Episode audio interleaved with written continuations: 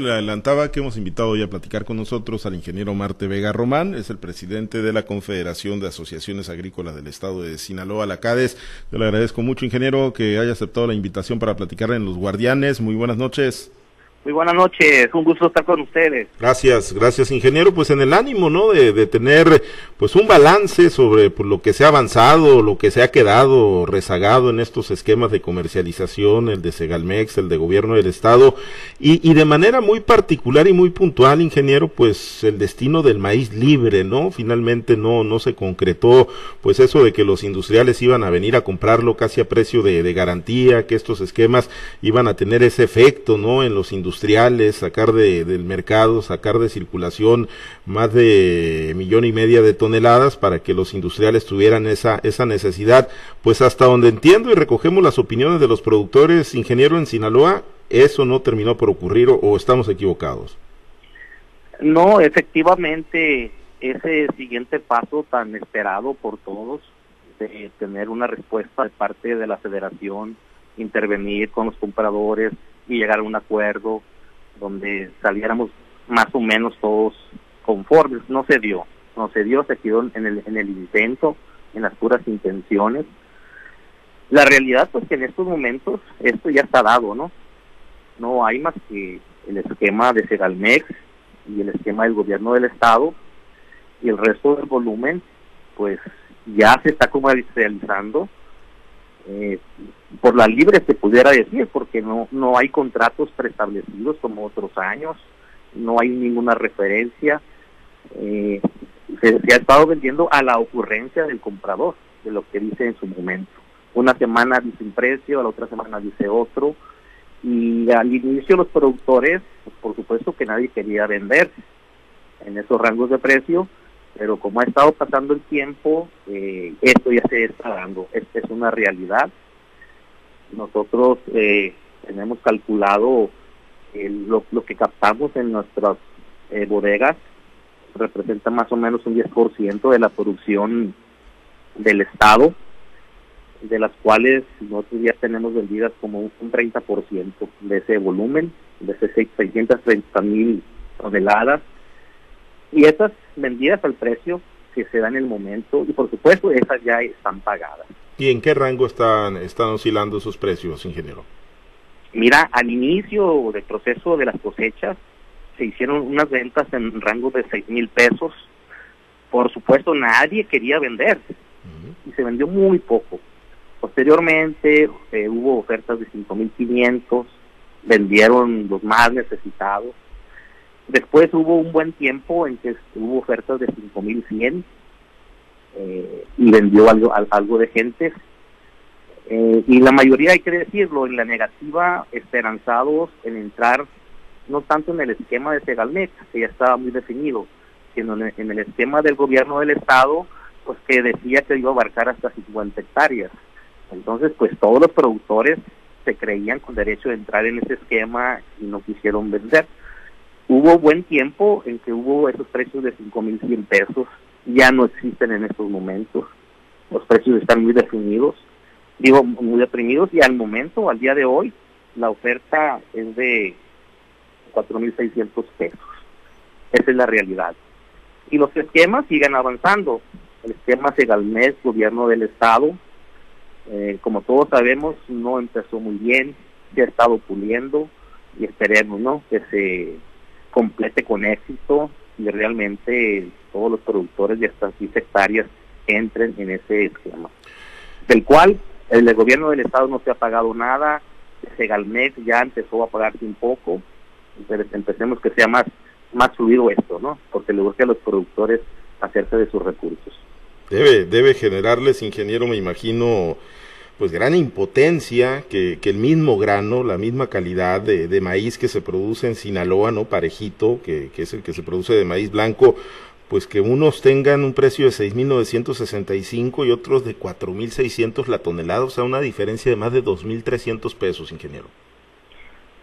Eso es totalmente injusto, como injusto es, ¿qué diferencia hay de un productor de 15 hectáreas y de uno de 16?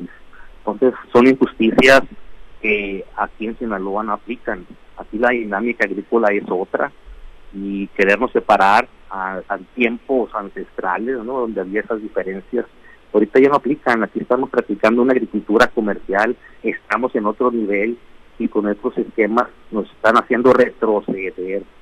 Entonces no es justo que un productor de 17, 18, 20 hectáreas sea excluido de un programa gubernamental ya a estas alturas pues pues ya ya se encarriló esto hacia donde vaya eh, pues al, precipicio o a darle certidumbre pues a los que lograron incorporarse a, los esquemas de gobierno ingeniero cuando les terminen de pagar porque bien lo apunta no no hay pagos del de gobierno del estado de Segalmex ahí van a cuentagotas pero pues ya o sea ya ya no hay ya no hubo nada más por hacer en este ciclo ingeniero pues eh, ya dice cómo se hizo mucho el intento, ¿no? Por diferentes medios, por lo que se nos ocurría hacer y, no se avanzó. Se avanzó nada más en tener esos dos esquemas, repito, eh, y pues donde se queda la mayor producción desprotegida y, y, pues en eso estamos. Ya, ya es una triste realidad. decir, vamos a conseguir, nos van a escuchar. No, ya nos dimos cuenta que el gobierno federal es insensible, ¿no? Eh, ante los productores sinaloenses, ante la agricultura comercial. Eh, uno de sus principales lemas de campaña cuando inició el gobierno fue buscar la autosuficiencia alimentaria. Por supuesto que no se dio en este sexenio, al contrario, nos estamos alejando de eso y esperemos, ¿no? De hecho, ya estamos trabajando en lo que viene, porque los agricultores necesitan seguir trabajando nosotros como organizaciones necesitamos darle certidumbre hay que reconocerlos, no se las hemos dado, ¿no? Pero sí vamos a seguir insistiendo. Este ciclo se nos fue, pero el venidero no puede volver a pasar eso.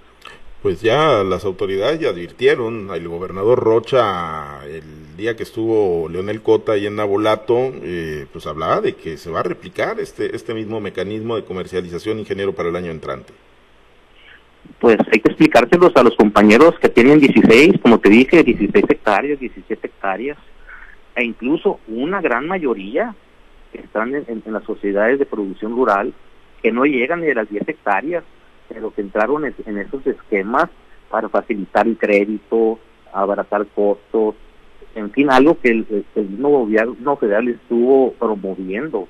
Entonces, muchos productores de menos de 10 hectáreas están fuera del esquema, ¿no? Entonces, es una total injusticia que yo creo que no se puede replicar para el año que viene. O sea, esos de menos de 10 hectáreas están fuera porque están en sociedades de producción rural, porque en su momento eh, se, eh, pues, se, se, asociaron, digámoslo así, con, con otros eh, pequeños o medianos productores, pues para abaratar costos, para comprar fertilizante más barato, hacer compras consolidadas, en fin, poder tener acceso a maquinaria. ¿Esa forma de organización también está en vías de desaparecer, ingeniero?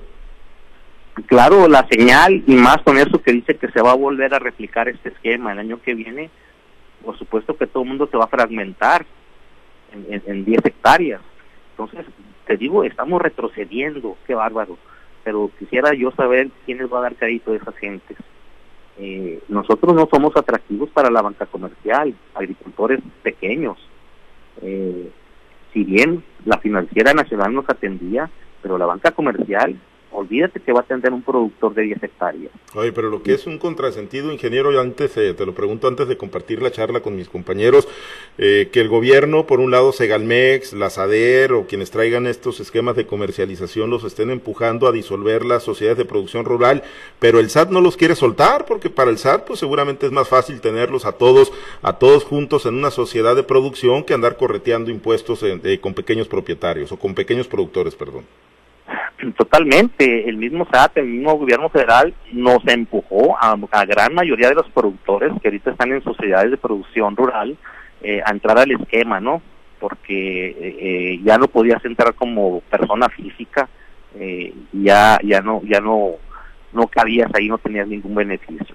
O sea, son de las incongruencias que se están dando, que no las entendemos eh, y que pues vamos a seguir insistiendo, ¿no? Que a final de cuentas tiene que prevalecer la lógica eh, y, seguir avanzando. Así no podemos retroceder. Sinaloa, un ejemplo a nivel nacional en producción de alimentos, estar en estas situaciones eh, donde nos comparamos con Oaxaca, Guerrero, a ese nivel estamos de agricultura en estos momentos. Bien, te deja saludos eh, Manuel Gumaro López Cuadras desde Angostura, dice, mando saludar a nuestro amigo y compañero Marte Vega, sin lugar a dudas, un aliado de los productores de Sinaloa con visión siempre de que a todos nos vaya bien. Saludos de, de Manuel Gumaro, ingeniero. Permíteme compartir la charla con Manuel Hernández, está en Los Mochis, platicamos con el presidente de CADES, Marte Vega Román. Manuel, te escucha nuestro invitado. Gracias, gracias, eh, Pablo César. Marte, ingeniero, ¿cómo estás? Un gusto saludarte, Manuel. Muchas gracias. Todo bien. Igualmente, mi querido ingeniero. Oye, pues está difícil la situación. Eh, ya está sentenciado que el año que entra eh, van a ser la misma regla de operación. Ya lo está platicando todo el panorama, el, el, panorama que se ve. Pero hay un, hay un ingrediente adicional, estimado Marte. El ingrediente político. Ahí van a venir a decirles otra vez que Sinaloa es el granero de México. Que, que a los productores de Sinaloa hay que cuidarlos. Que a los productores de Sinaloa hay que darles los precios de garantía que siempre eh, demandan, mi querido Marte. Va a ser un, un, año complejo por donde se le quiera ver, eh, Marte. Eh, precisamente, Manuel, ya recordarás en las últimas campañas cómo nos ofrecieron públicamente, donde hay evidencia, que nos iban a pagar a todos los productores siete mil pesos por tonelada. Entonces, eh, esa experiencia pues ya la tenemos muy clara y muy vigente todos los agricultores en nuestra mente, no, no tenemos mente tan corta. Entonces, eh, vienen tiempos políticos, ojalá y, y, los podamos capitalizar para darle certidumbre a esta actualidad. Claro que la situación política es muy, es muy importante, mueve montañas, también le vamos a apostar a eso, ¿verdad? Eh, sin, sin, sin en, el caso de mis organismos y, sin, ser organismos partidistas ni mucho menos, pero sí necesitamos agarrarnos de la tabla de salvación que sea para tratar de darle certidumbre a nuestra actividad. Tiempos políticos, tiempos de promesas, esperemos que la situación cambie con esta crisis que estamos viviendo en estos momentos, que les abran la mente, los ojos a nuestros legisladores y a nuestros políticos, ¿no? Que tienen muchas aspiraciones y son muy buenos para prometer. Exactamente, y ustedes le van a creer Marte cuando vengan eh, el año que entra a ofrecerles todo eso, eh, porque van a venir en cascada desde la presidencia de la República, eh, candidatos a senadores, candidatos a diputados federales, candidatos a diputados locales, aunque estos últimos son los menos responsables, pero los otros, los de arribita, los de más arribita, los de la sala de, de arriba, son los que más van a ofrecerles a ustedes el cielo, la luna, las estrellas, Marte. Sí, así es. Ya estamos trabajando en eso. De hecho, pues el día 30 de junio ya se presentó la estructura programática que presenta la Secretaría de Hacienda de parte del Ejecutivo. Eh, eh, y es lo que nos marca. Nos marca las directrices que va a tener el próximo presupuesto de egresos de la Federación. Ya vamos a empezar a trabajar con ellos. Ya vamos a empezar a ver las señales. Y por supuesto, si no se ve claro, ser muy, muy, muy enfáticos de que cómo otra vez no nos van a cumplir. Desde ahorita ya nos podemos dar cuenta y mandar un mensaje claro de qué tipo de políticos queremos que dirija este país. Eh, Marte, mientras no se separe ese, ese terreno, el terreno político partidista, del terreno, eh, pues, eh, qué difícil es, ¿no? Económico, productivo, este problema va a seguir siendo anual, eh, sexenal, Marte. Claro, pues mira, hay que tomar el ejemplo de los casos exitosos. Nuestros vecinos tienen programas a largo plazo, el Farm Bill famoso, que le da certidumbre al agricultor, a la agricultura. ¿A qué necesitamos algo por el estilo? No es posible que todos los años estemos en esta misma situación y desventajosa, por supuesto, sin ninguna cier cierta seguridad de, de, de seguir avante, ¿no? Necesitamos programas a largo plazo necesitamos eh, buenos funcionarios, que el secretario de Agricultura sea una persona capacitada y de carácter fuerte que defienda su puesto y sacarnos adelante, ¿no? Digo, no, no son títulos nomás por tenerlos ahí, para algo están esas secretarías, su función es muy importante y créanme que en este sexenio no ha hecho bien su papel esa secretaría. Bueno, sí, efectivamente, Marte, una pregunta adicional para darle paso a Diana Bona y en Guasave. Eh, me dice acá un productor agrícola, Manuel, esto es una tristeza, dice, ver el robo que están haciendo los coyotes en el campo, aquí en Higuera. Yo ayer vendí un camión para agarrar tantita liquidez en 450 pesos el kilogramo, mi querido Marte de maíz.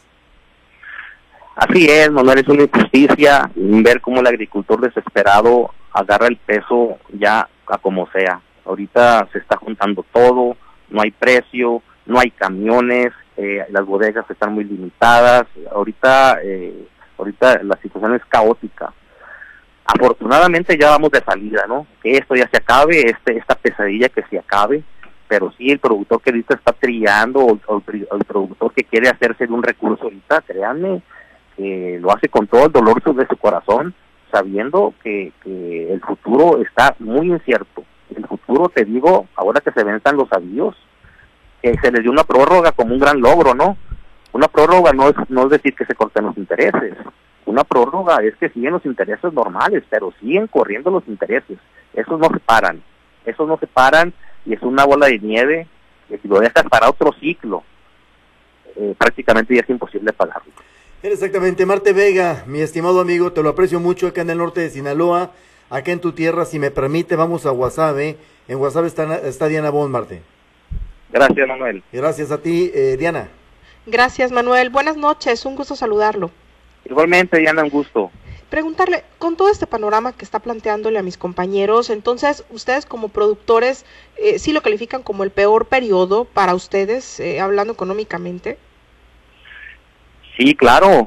Incluso yo he platicado con personas mayores, aunque yo no soy ningún joven, pero he platicado con personas mayores y argumentan que este es el peor año que les ha tocado. Entonces, sí hemos batallado y con todos los gobiernos, ¿eh? Con todos los gobiernos, priistas, panistas, con todos hemos batallado, hemos estado inconformes, hemos ido caminando. Pero año como este, eh, yo creo que no hay antecedente, ¿no? Y, las consecuencias las desconocemos todavía. Unos días más, esperemos que seamos muy alarmistas y no sea así tan negra la situación, pero pudiera ser, ¿no? Lo que es realidad es lo que estamos vendiendo en estos momentos y cada productor se va a dar cuenta de su situación en unos días más. Eh, pero sí, a como me preguntaste, años como este, creo que este ha sido el peor. ¿Y ven todavía la posibilidad de, realizar alguna acción que pudiera ayudarles a abrirles un panorama o ya eh, radicalizar acciones sería en vano? No, en vano. La esperanza que tenemos que se dé cuenta eh, la federación, que es la que tiene la solución, eh, de que realmente el productor esté en aprietos, que está incumpliendo con sus pagos, que se está haciendo un efecto dominó en toda la economía y que reaccione y pudiera ser nunca nunca eh, podemos dejar de exigir oye es justo un complemento como lo tuvimos en otros años no, no vamos a inventar el hilo negro necesitamos un complemento para salir para subsistir para sobrevivir seguimos insistiendo ¿eh? en esas segundas reuniones que nunca se dieron, pero seguimos insistiendo. No sé, ahora están los tiempos políticos, ojalá y a, algún buen aspirante, a, alguien, algún buen político se le abra la idea de, tratar de ayudarnos a los que ya comercializamos en precios malos, ¿no? Porque sí, la ayuda va a ser muy necesaria. ¿Qué, ¿Qué, les deja de enseñanza esta situación que, es, que están viviendo, porque todavía la están viviendo, para los próximos ciclos? ¿Sí les deja algo ya claro? Mm, no, claro, decepción tremenda. Eh, nos queda muy claro cómo el mismo presidente de la República nos invitó a todos los sinaloenses a sembrar maíz, que el país ocupaba nuestro maíz. Eh, en esos momentos nunca nos dijo productores de 10 hectáreas siembren, productores de 15 hectáreas no, dijo productores influencers ocupo su maíz. Entonces, eh, no sé, si no hay seriedad en esas palabras eh, de la primera autoridad del país, híjole, qué difícil está esto, ¿eh? De veras está complicado. Eh, pues, ojalá los tiempos políticos que vienen, pues se haga ver todos estos, razonamientos, ¿no? Necesitamos tener gente seria, comprometida, y más que nada, buenos asesores de buen nivel para, para que esto siga avanzando. No es jugarreta de, de, de, una transición o de un gobierno, no, estamos hablando de lo que comen los mexicanos todos los días, es lo que está en riesgo, ¿eh? Eso está corriendo gran riesgo. Y con ese panorama, precisamente con esta situación que, que pues comenta por el tema del alimento para los mexicanos, eh, ¿ya tienen en mente alguna proyección en, siembra o también que pues vaya a haber una reducción importante de hectáreas que no se van a poder establecer por la crisis económica que tienen ahorita? Es un tema muy delicado. Ahorita lo, lo ideal, y ya lo hemos comentado muchas veces, no vamos a sembrar, pero es, prácticamente imposible. Nosotros vivimos del mismo trabajo. Eh, y luego ahora, quítale la superficie al maíz. ¿A dónde le vamos a meter? ¿A frijol? Tronamos los frijoleros. ¿A garbanzo? Tronamos los garbanceros. Es una situación muy, muy complicada, donde se requiere la intervención del gobierno. Producir algo que necesitamos, el maíz lo necesitamos, y darle certidumbre a este proceso nada más, una acción de gobierno y no dejarlos libres a, libres a competir con los grandes empresarios, con los grandes industriales, ellos tienen su chamba y le están cumpliendo muy bien, ¿no? Siguen ganando cantidades estratosféricas, eh, más sin embargo es su trabajo. Entonces yo creo que esto es una acción de gobierno. No es imposible, ¿eh? Ya se ha hecho otros años, los esquemas ahí, ahí están, no los vamos a inventar, ya existen es recuperar esos esquemas. Eh, eh, te digo, en su momento no fueron perfectos, pero salíamos adelante. Muy bien, pues muchísimas gracias. Por mi parte es todo. Vamos a continuar en la región del Ébora. Está Carlos Iván. Gracias, muy buenas noches. Hasta luego, Diana. Hasta luego, buenas noches. Carlos, adelante. Muchas gracias, Diana. Marte, buenas noches. Te saluda Carlos Orduño. Buenas noches, Carlos. Gusto saludarte. Gracias. Marte, ¿nunca respondieron entonces los industriales al, al, a la compra del maíz, a pesar de las de que incluso hubo un aumento en el precio del grano por las complicaciones climáticas en Estados Unidos. Efectivamente, eh, hace unos días hubo una reacción eh, en los futuros, en la bolsa de Chicago, la referencia que teníamos nosotros cuando teníamos contratos, Ajá. que era el, el, la referencia en la bolsa de Chicago y la base, eh, hubo uno, unos aumentos hace unos días por la sequía que estaba en el cinturón maicero eh, y esos aumentos aquí nunca se reflejaron. ¿Por qué? Porque no había contratos de promedio. Mm. Oye, ¿y quién va a comprar eh, eh, algo por arriba del precio que lo estás adquiriendo? Entonces, eso se hace cuando hay un contrato de promedio. Uh -huh. Subieron los futuros, ah, ok, aquí dice el contrato que me vas a pagar el futuro y el tipo de cambio tal día.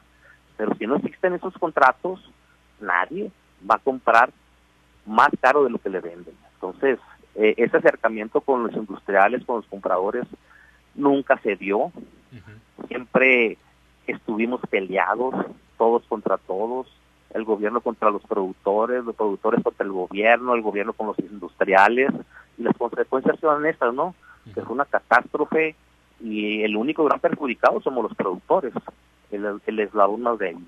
El gobierno sigue ahí encampañado, eh, y los industriales siguen haciendo negocio. Los grandes perjudicados eh, en estos pleitos que tuvimos eh, fuimos, fuimos los productores.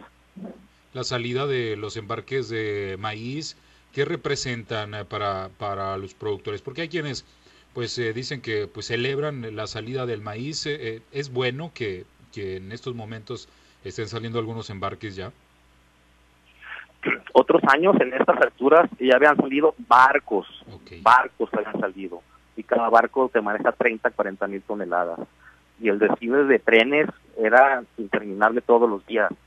Desplazar 9 mil toneladas de, de, de, un universo de 6 millones, pues nomás hace una, hace una simple cuenta, ¿no? que representa? Uh -huh. Entonces fue una cosa mediática. Eh, sin embargo, pues qué bueno, ¿no? Qué bueno que se dio qué bueno que salieron nueve mil y que no haya salido nada todavía, ¿no? Pero re, realmente eh, estamos en Sinaloa, estamos en Sinaloa, hay que reconocer eso.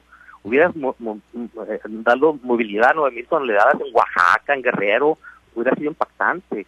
Pero estamos en Sinaloa, donde tenemos, la, tenemos las bodegas casi llenas y el desplazamiento debe ser mucho más ágil, mucho más ágil qué tanto están batallando para descargar en las bodegas, porque nos decían que incluso en algunos momentos hasta siete días están tardando algunos en algunas zonas, Marte.